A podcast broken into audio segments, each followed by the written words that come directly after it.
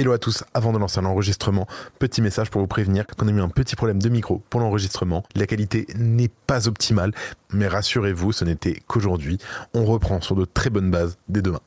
Vitalik Buterin révèle les dessous du hack de son compte. Metamask est désormais compatible avec n'importe quelle blockchain et PayPal permet la vente de crypto-monnaies. Salut, j'espère que vous allez bien. On se retrouve tout de suite pour un nouveau résumé de l'actualité sur le Crypto Daily. Le Crypto Daily. Mon nom est Benjamin Cohen. Et vous êtes bien sur le Crypto Daily. Le podcast qui traite de l'actualité crypto, NFT et métaverse.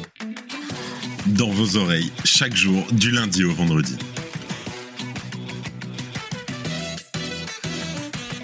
Alors, ce week-end, Vitalik Buterin a vu son compte se faire hacker, entraînant la publication d'un lien de phishing, causant au moins 700 000 dollars de pertes auprès des investisseurs. Depuis, l'intéressé est revenu sur cette attaque, confirmant qu'elle était issue d'un SIM swap. En deuxième news, Metamask a introduit Metamask Snap, une fonctionnalité permettant aux utilisateurs d'ajouter des add-ons pour personnaliser et étendre les fonctions du portefeuille. Actuellement en bêta ouverte, Metamask Snap propose 34 snaps pouvant être installés par les utilisateurs. Est-ce une révolution? Et en dernière news, le géant des paiements PayPal continue d'étoffer ses services liés aux crypto-monnaies. Il propose désormais un moyen de convertir et dépenser automatiquement ses crypto-monnaies afin de faire des achats chez les marchands. À quoi cette solution ressemble-t-elle et qu'est-ce que cela va changer? Mais avant tout ça, et comme d'habitude, le coin du marché. Here comes the money. Here we go. Et on a un marché légèrement vert, ça va pas beaucoup bouger. On a un Bitcoin qui est très proche des 26 000 dollars. Juste en dessous, un Ethereum à plus 1% en 24 heures, qui pareil colle les 1600 dollars. Le BNB en légère hausse malgré la news de Binance US qui a licencié 30% de son personnel. Le XRP pareil qui suit à 0,47 dollars. En dixième position, on a le Tron qui lui est en hausse à plus 3% en 24 heures à 0,08 dollars. Et mention honorable, même très honorable au ton, le ton coin de Telegram qui est en hausse de 14% en 24 heures à 1,93 dollars. Let's go, on passe aux news. Et on commence par Vitalik qui a révélé les dessous du hack de son compte Twitter. Alors samedi dernier, le 9 septembre, le compte X de Vitalik Buterin a publié une annonce pour le moins surprenante. À l'occasion du lancement de Proto Danksharding pour le prochain hard fork, Consensus aurait lancé une collection NFT.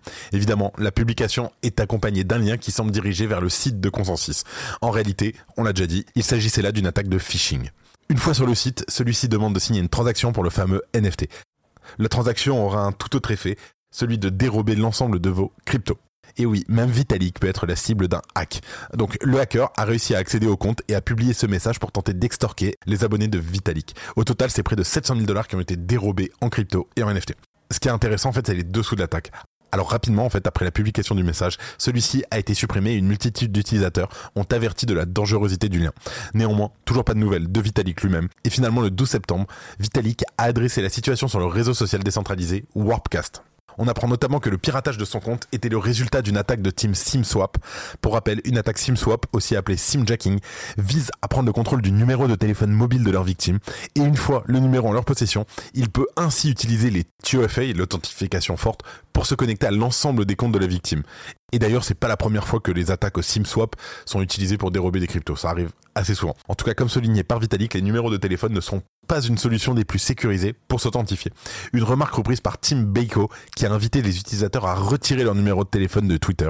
Je cite, si vous avez un numéro de téléphone lié à votre compte, même avec un autre 2FA, il peut être utilisé pour réinitialiser votre mot de passe. Il faut le désactiver spécifiquement, plus supprimer le numéro de téléphone.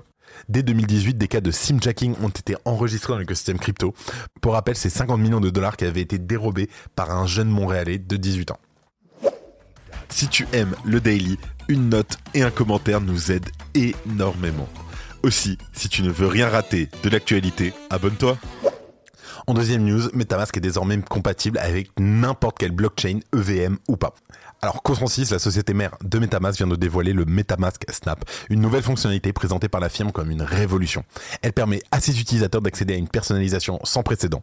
Alors, pour imaginer ce nouvel outil, il faut voir les Metamask Snap comme des add-ons créés par des sociétés extérieures à Consensus, pouvant être ajoutés au célèbre portefeuille afin d'accroître ses fonctionnalités. Actuellement en bêta ouverte, Metamask Snap propose d'ores et déjà 34 snaps pouvant être installés par les utilisateurs.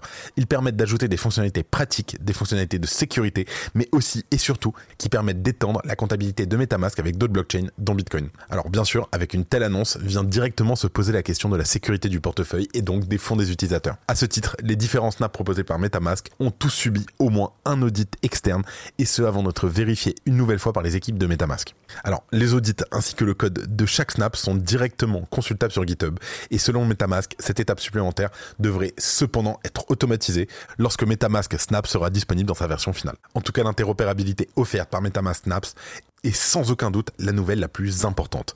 Initialement pensée pour Ethereum, puis pour les réseaux compatibles avec l'Ethereum Virtual Machine, le VM, Metamask est donc désormais théoriquement compatible avec toutes les blockchains.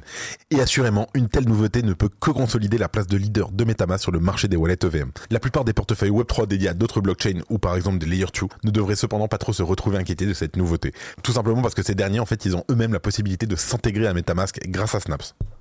Donc c'est gagnant-gagnant.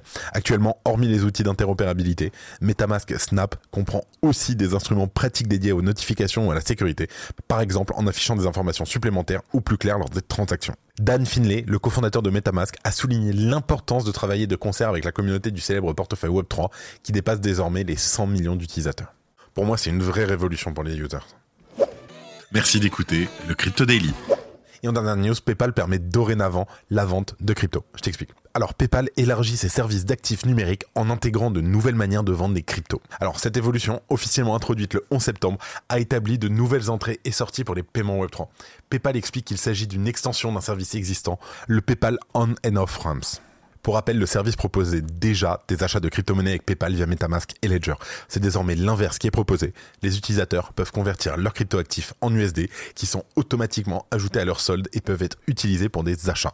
En gros, à quoi ça va servir? Et eh ben dorénavant, les wallets, les applications décentralisées, les marketplaces NFT peuvent désormais transférer leurs fonds de manière rapide. Ces fonctionnalités récemment lancées visent non seulement à faciliter l'achat et la vente de plusieurs cryptos aux États-Unis, mais également à aider les commerçants Web3 à élargir leur base d'utilisateurs. Alors bien sûr, cela est réalisé en tirant parti du mécanisme de sécurité robuste de PayPal et de l'expérience de paiement de confiance connue de millions de personnes et utilisée aussi par des millions de personnes dans le monde. Il faut ajouter aussi que ces avancées, jouent un rôle dans la gestion de la fraude, supervisant les rétrofacturations et les litiges, ce qui bien sûr améliore la sécurité globale des transactions en ligne. Pour l'instant, le service n'est proposé qu'aux résidents des États-Unis. Il marque cependant un tournant dans la stratégie de PayPal qui semble désormais décidé à faire des crypto-monnaies une pierre angulaire de sa stratégie des prochaines années. Alors, PayPal arrivera-t-il à devenir un géant dans le monde des cryptos? Ça reste à voir car il ne faut pas oublier qu'aujourd'hui, les frais peuvent s'avérer prohibitifs. Et un autre point, c'est que PayPal fait aussi face à des concurrents très solidement installés sur le marché. En tout cas, le positionnement du géant n'a bien sûr rien d'anodin et montre que le secteur continue à séduire malgré le bien market. Et comme d'habitude, avant de terminer, les actualités en bref avec notre partenaire, Bien Crypto. Le plan de relance de FTX est désormais officiel.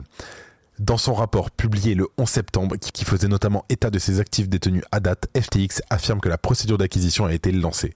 FTX est donc officiellement en voie de relance avec plus de 75 enchérisseurs potentiels contactés, dont des exchanges existants, des acheteurs stratégiques et financiers. Franklin Templeton rejoint la course à l'ETF Bitcoin Spot. Le géant américain de la gestion d'actifs Franklin Templeton a déposé une demande auprès de la SEC pour le lancement d'un ETF au comptant sur Bitcoin. Coinbase serait en charge de l'achat et de la garde des Bitcoins. Tempête chez Binance. Le président et directeur général de Binance US, Brian Schroeder, quitte l'entreprise dans un contexte d'incertitude et de baisse d'activité. Binance a également annoncé qu'elle avait licencié 30% de ses employés. SBF reste en prison. Le juge a rejeté la demande de libération de SBF avant son procès. SBF a encore la possibilité de demander un report du procès prévu pour le 3 octobre. Coinex s'est fait dérober 54 millions de dollars à travers plusieurs blockchains. Les fonds volés appartenaient à des hot wallets contenant des actifs de l'exchange. En attendant de rectifier la situation, Coinex a temporairement suspendu les dépôts et les retraits. L'exchange a assuré à ses utilisateurs que leurs fonds sont en sécurité. C'est la fin de ce résumé de l'actualité du jour sur le Crypto Daily. Évidemment, pensez à vous abonner pour ne pas rater le suivant, quelle que soit d'ailleurs l'application que vous utilisez pour m'écouter. Rendez-vous aussi sur Twitter et LinkedIn pour d'autres contenus d'actualité exclusifs. Je crois que j'ai tout dit, faites attention à vous, et moi je vous dis à demain. C'était Benjamin pour le Crypto Daily. Merci et à très vite.